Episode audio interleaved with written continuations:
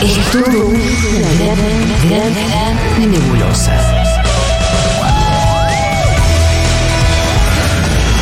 Pero vamos sacando cosas en limpio. Seguro la Habana.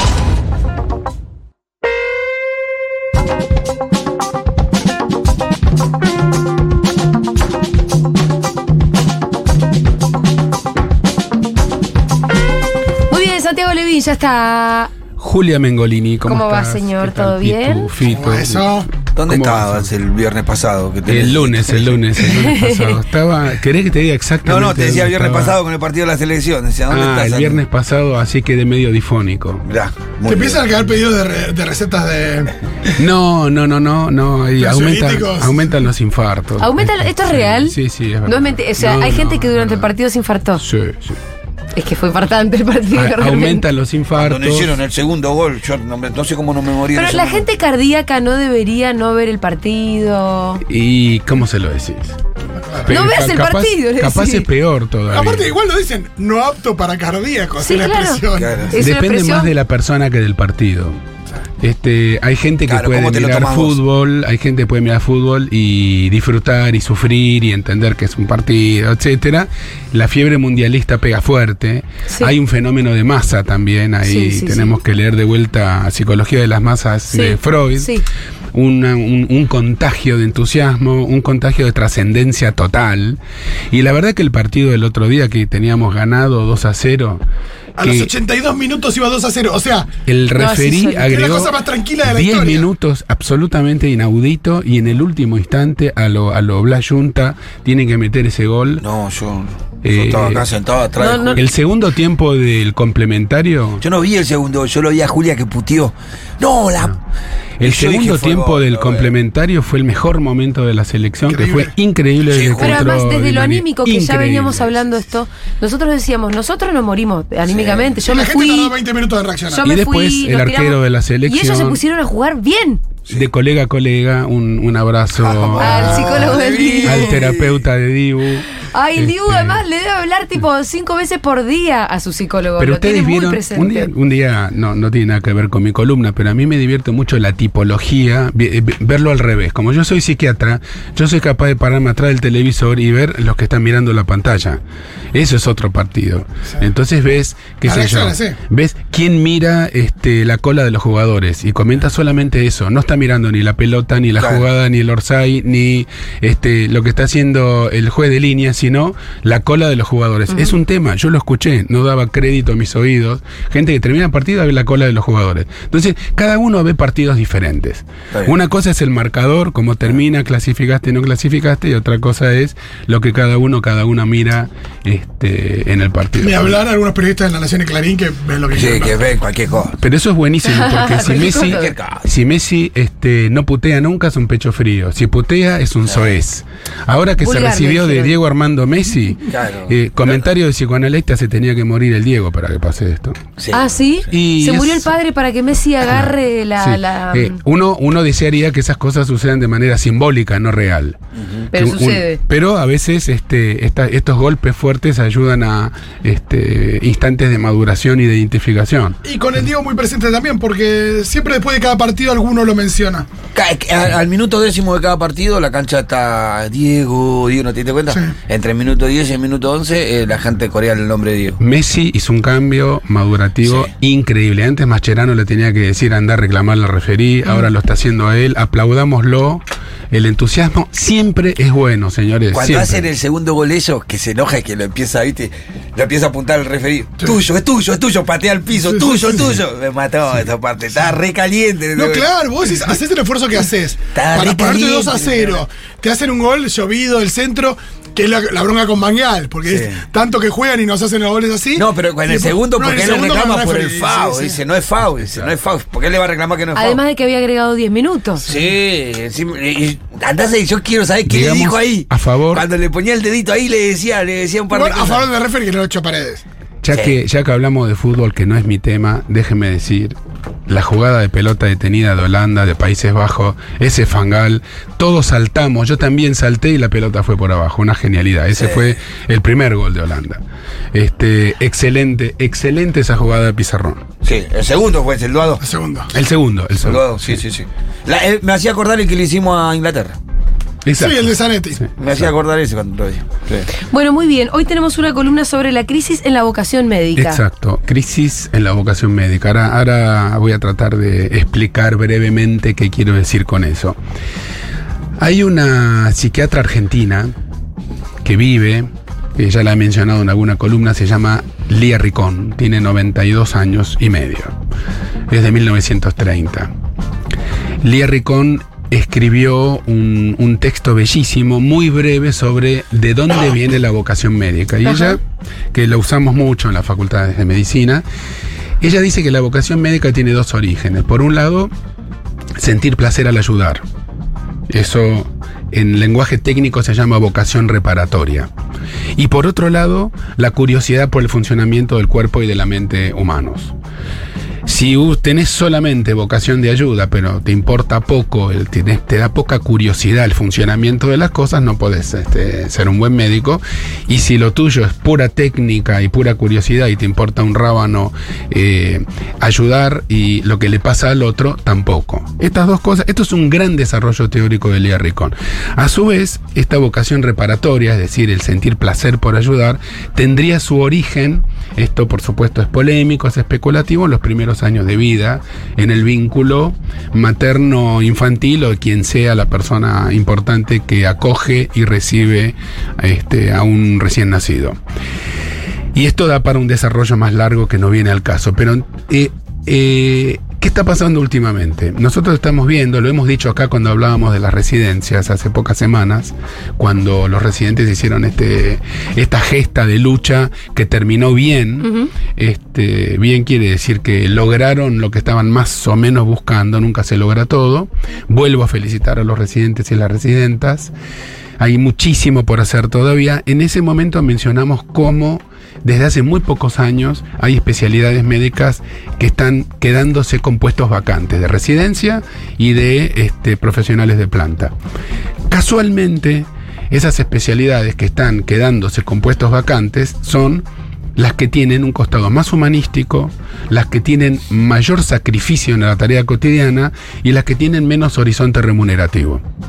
Psiquiatría, neonatología, emergentología, unidad de cuidados intensivos, medicina de familia, etcétera.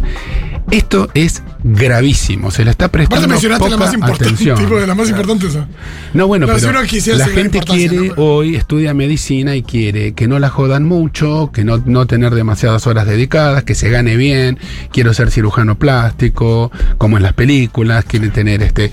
Quieren ganarle al proceso de precarización de la profesión médica que ya no tiene retroceso y que tiene muchas décadas Claro, de- tiene, tiene de sentido avance. también, digo. Tiene todo el sentido. Lo que pasa es que eso cambia la vocación Sí, de sí. lo que estamos hablando. Si, si sin el componente de querer ayudar al otro, porque me hace bien verte a vos mejor. Me hace bien, si estoy en una guardia y vos venís con mucho dolor de algo, poder ayudarte a aliviar ese dolor y ver cómo estás sonriendo tres horas más tarde diciendo, che, gracias, me partía de dolor de cabeza o tenías una apendicitis y un residente de cirugía te operó y al día siguiente estás bien. Eso, ese, ese mundo en donde los chicos chiquitos quieren ser doctor cuando son grandes por la curiosidad, por la cuestión sexual y más freudiana, pero también porque ayudar a los otros es un plus, tiende a perderse en un mundo que sostiene valores individualistas, eh, en donde lo importante no es la solidaridad, sino salvarse uno mismo. Y ahí, no digo todos, pero una proporción creciente de estudiantes de medicina en lugar de ir a buscar un mundo mejor, antes la medicina era una facultad en donde, eh, donde llegaban los chicos y las chicas más idealistas. Lo mismo que en su momento era derecho también. Podemos hablar un día de la vocación del abogado, del, defensor de pobres e incapaces, del el defensor público. La gente no estudia derecho para ser defensor público.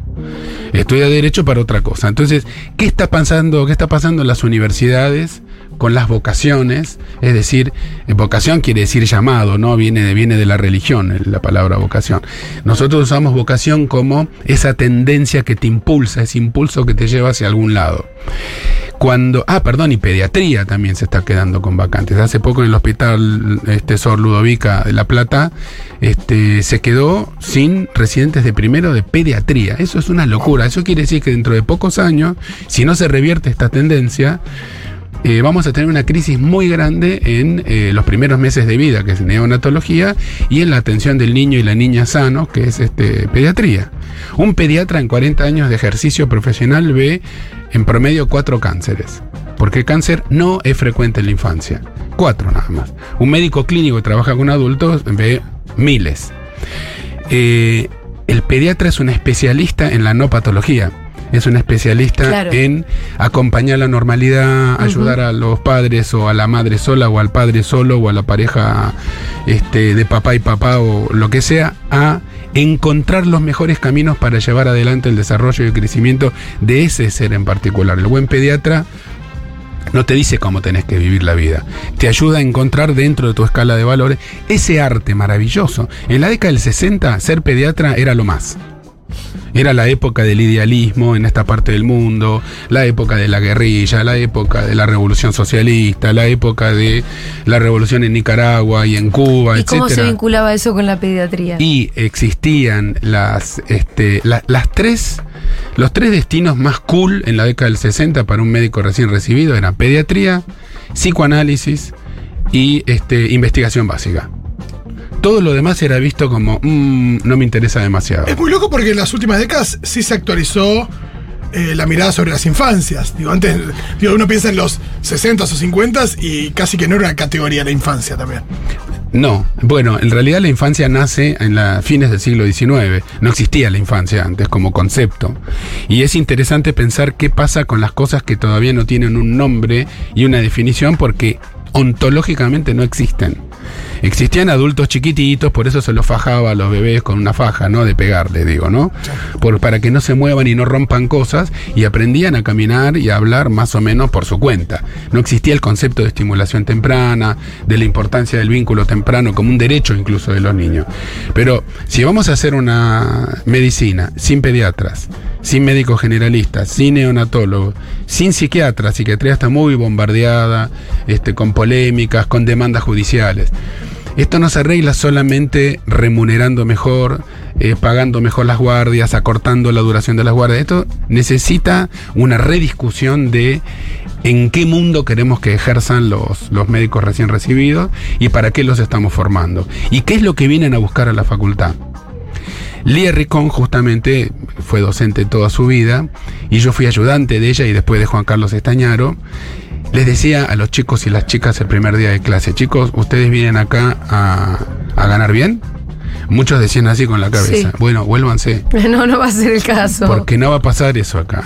Si ustedes vienen acá, este, tienen que sentirse muy contentos con el gracias doctor, gracias doctora. Mm. Y lo demás, como siempre dijo Lía, viene por añadidura.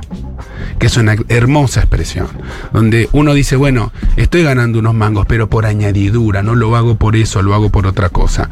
No me trae acá la guita, me trae otra cosa. Si te gusta la guita, estudia otra carrera. El que quiere hacer guita con la medicina termina convirtiéndose en un empresario de la salud. Y los No, empresarios de la salud. ¿no? Porque es, es, un, es un ámbito muy complejo para tratar de maximizar el lucro. Sí, hay una forma de hacerlo. Este, no estoy inventando nada, que es pagándole mal a tus propios colegas. Claro. Este, cobrándole caro al cliente y pagándole mal este, a tus propios Sí, colegas. consultas que duran cinco minutos. Sobre, sobre, sobre, sobre, sobre turnos. Auditoría, auditoría, auditoría. ¿Por qué te pidieron una tomografía? Vamos a ver, escritorio, escritorio, escritorio. Para el 20, dentro de 7 meses, este, tenés un turno para hacerte una tomografía de pulmón, por ejemplo. Claro. Cuando la necesitas pasado mañana. Costos, guita, cuánto vale, cuánto gasto en vos, el sistema, etcétera. Eso no es lo que antes se iba a buscar a las facultades. No me quiero poner este viejo llorón, porque el mundo cambia y las cosas cambian y el pasado tiene una característica muy buena, por lo menos no sé si es buena, pero es inevitable y es que no regresa. El pasado no regresa, lo que viene es lo que va a venir. Entonces, eh, como tenemos que ir hacia adelante y no hacia atrás, la idea no es llorar, pero sí pensar de vuelta qué pasa con las vocaciones de servicio.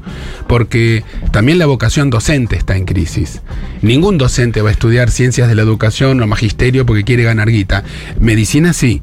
Los que hacen eso tienen un poco más claro que están impulsados por una determinada vocación y unos determinados ideales. Con la medicina esto se ha mezclado un poco y hoy es más difícil. Hay un, yo no me imagino que nadie estudie medicina solo por la guita. No. Porque para eso sos broker. Y es muy sacrificado estudiar medicina. Sí.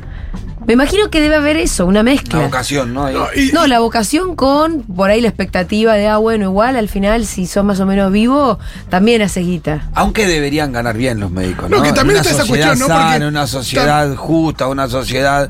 Los médicos deberían ganar bien, los docentes deberían ganar sí. bien. Esas dos profesiones. en Solamente particular. por el, por este mismo hecho que decimos, porque son dos eh, áreas de mucha vocación. Antes. mucha vocación. No, que justamente el tema de la vocación eh, se usa para Explotar. Para no pagar bien. explotar. Pasa, pasa Claro. con todo, digo, uno lo piensa desde los bomberos hasta, hasta quien sea, eh, pero, pero sucede también con, con profesiones que tienen cierto. Por más que sea una, dos gotitas de glamour, pienso, no sé, trabajadores en un cine. Es más divertido laburar en un cine que en un estudio contable, Claro. porque soy pibe de tu edad, porque cada tanto te puedes meter a ver una película, porque es un cine. Qué lindo justo Pero- la, la- pero el no ejemplo que puso Fito. No, pero no por eso eh, te tienen que pagar una miseria ni que las condiciones sean una mierda. Eh, lo hemos visto también eh, en muchos ámbitos donde hay cierto glamour o cosa cool en empleos donde al final no te pagan nada. Está bueno. Dicho esto que dije, también hay que volver a repetir, esto no quiere decir que los médicos tengan que sacrificarse y no ganar nada. Obviamente queremos un mundo con lugar para todos y todas y no aceptamos condiciones de trabajo inaceptables. Pero la vocación médica en sí misma ha ido cambiando, seguramente desde eh, el año, este, de hace 2500 años, de la época de Hipócrates, de Cos, el padre de la medicina, y pasaron 25 siglos, seguramente fue cambiando mucho. Este, el médico durante el Renacimiento era una especie de chamán, un tipo que sabía de herboristería y de viejas, este, viejos remedios caseros que servían. Después vino la parte de la medicina triunfans en el siglo XX, la medicina que con la...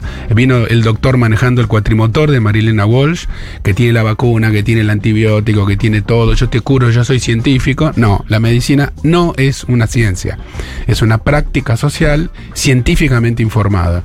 Entonces, el que estudie medicina tiene que saber que no va a estudiar este, ciencias, sino que va a aprender una práctica que sirve para ayudar a los demás, que el glamour a veces existe y a veces te lo tenés que meter en donde no pega la luz, que eh, lo más importante de ayudar a los demás es sentir ese placer en el medio del pecho. Si no lo sentís, mudate a la facultad de enfrente, si es la UBA, tenés ciencias económicas. Y en cuarto lugar, que eh, la vida de servicio es una vida sacrificada, aunque ganes bien.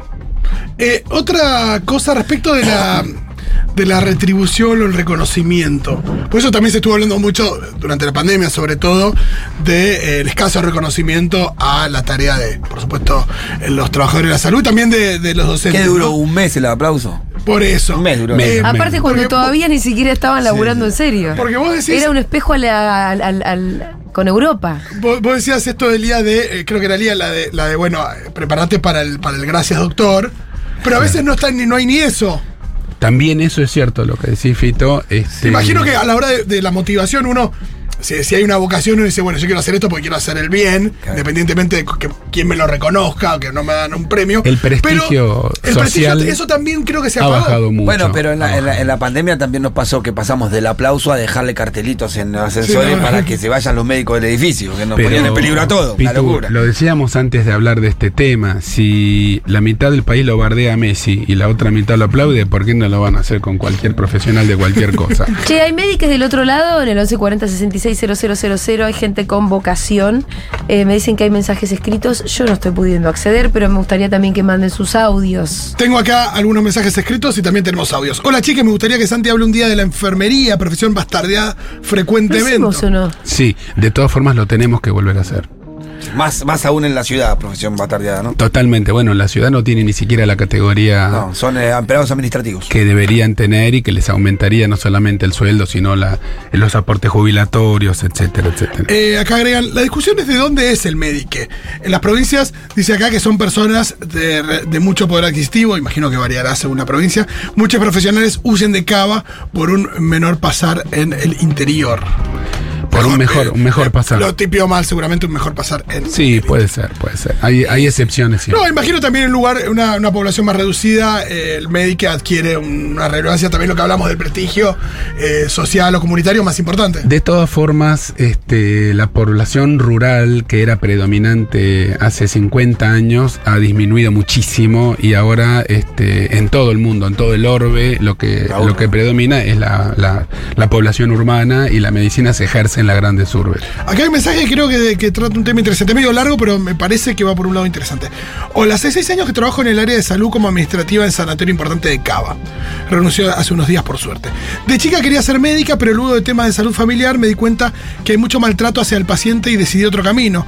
Observo que en este espacio de trabajo, recordemos que hace seis años que trabaja en eso, la gente viene a buscar contención en los administrativos porque los médicos, en muchos casos y sobre todo en el área de demanda espontánea, en la guardia, no habla con la gente, no la escucha y lo más terrible es que a veces no diagnostican bien por no prestarle atención a la persona, infarto, apendicitis, fracturas. Coincido en que las condiciones de trabajo son pésimas, pero también hay algo de médicos que no conecta con la parte humana de la disciplina y es el peor error. Creo que endiosamos mucho a simples humanos y hay cierta impunidad que los avala esto. Es verdad, yo he notado mucho esto de la contención más por parte del personal administrativo, hasta del guardia de seguridad, que muchas veces hace de, de Ah, sí. administrativo más. Estoy totalmente que, de que en la guardia que por ahí está esto, es una persona que está hace 10 horas atendiendo a 500 personas. Totalmente de acuerdo con lo que dice el oyenta. Eh, hace muy poquito, pocas semanas, hicimos desde la Universidad Arturo Jaureche una actividad de terreno en Verazategui con personal administrativo de los centros de atención primaria, de los CAPS. Eh, una actividad que diseñé y propuse yo, que es hacer talleres para discutir. Esto fue a pedido de la directora de salud mental de Verazategui, de Julia Martín, eh, una tipa muy capa. eh, para discutir actitudes frente a las personas que tienen síntomas mentales, por ejemplo, ¿no? Porque se veía que algunas personas se ponían nerviosas, personal administrativo, etcétera. O se, encierran o no, o no dan bolilla. Fue fantástica la actividad. Y había dos señoras calladas. Yo les pregunté al final del primer taller por qué no habían hablado. Y ellas dicen, no, nosotros somos personal de limpieza. No somos parte del personal de salud. Y hubo una discusión muy linda donde ellas terminaron contando experiencias en donde con una escoba en la mano, con los guantes obligatorios y la escoba en la mano, terminan escuchando todo lo que los profesionales no tienen tiempo de escuchar. Y una de esas señoras se emocionó mucho diciendo, no sabes todo lo que yo siento que ayudo a la gente Sí. y soy personal de limpieza. Dentro de un sistema de salud, sanatorio, centro de atención primaria, etcétera, todo el mundo, el personal de cocina, de seguridad, de limpieza administrativo, es personal de salud. No, y qué el esto de incluir a, a las personas de limpieza en los talleres. Absolutamente, sí, sí. Porque Tal- evidentemente había algo que daba cuenta de. personal de limpieza, enfermeres, este, había incluso una chica que era radiooperadora, este, y que contaba con su enorme capacidad de contención y de dulzura, como durante la pandemia la llamaban, no por una urgencia, sino para charlar. Marcaban el 911 y pedían por ella. Sí.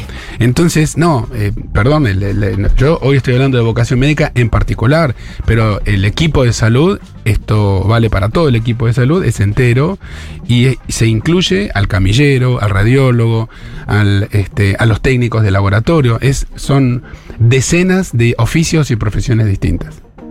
Gracias, Santi. Beso grande.